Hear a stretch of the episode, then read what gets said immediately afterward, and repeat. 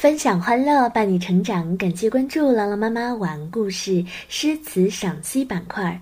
今天我们为大家带来的依然是一首唐诗，来自于唐朝诗人杜甫所著的《登高》。风急天高猿啸哀，渚清沙白鸟飞回。无边落木萧萧下。不尽长江滚滚来，万里悲秋常作客，百年多病独登台。艰难苦恨繁霜鬓，潦倒新停浊酒杯。这首诗写的是作者九月九日重阳节登高时候的所见所感。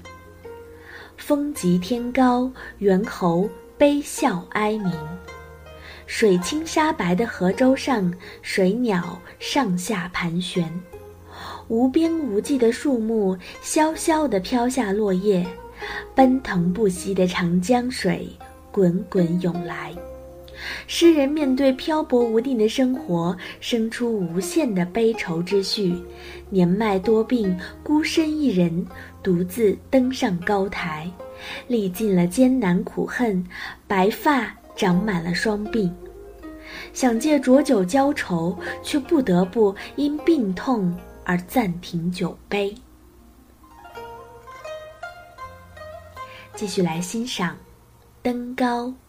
杜甫：风急天高猿啸哀，渚清沙白鸟飞回。无边落木萧萧下，不尽长江滚滚来。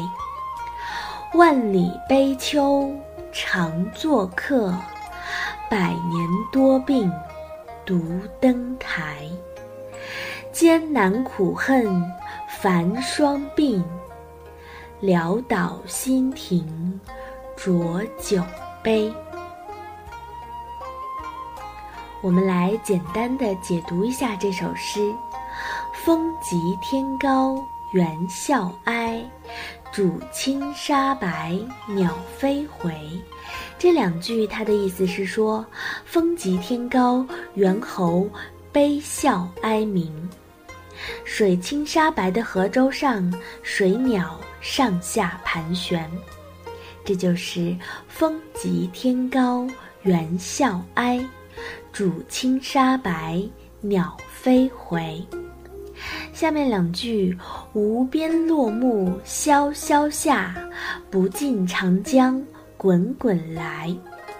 他的意思是说，无边无际的树木萧萧地飘下落叶，奔腾不息的长江水滚滚涌来，这就是无边落木萧萧下，不尽长江滚滚来。接下来两句：万里悲秋常作客，百年多病独登台。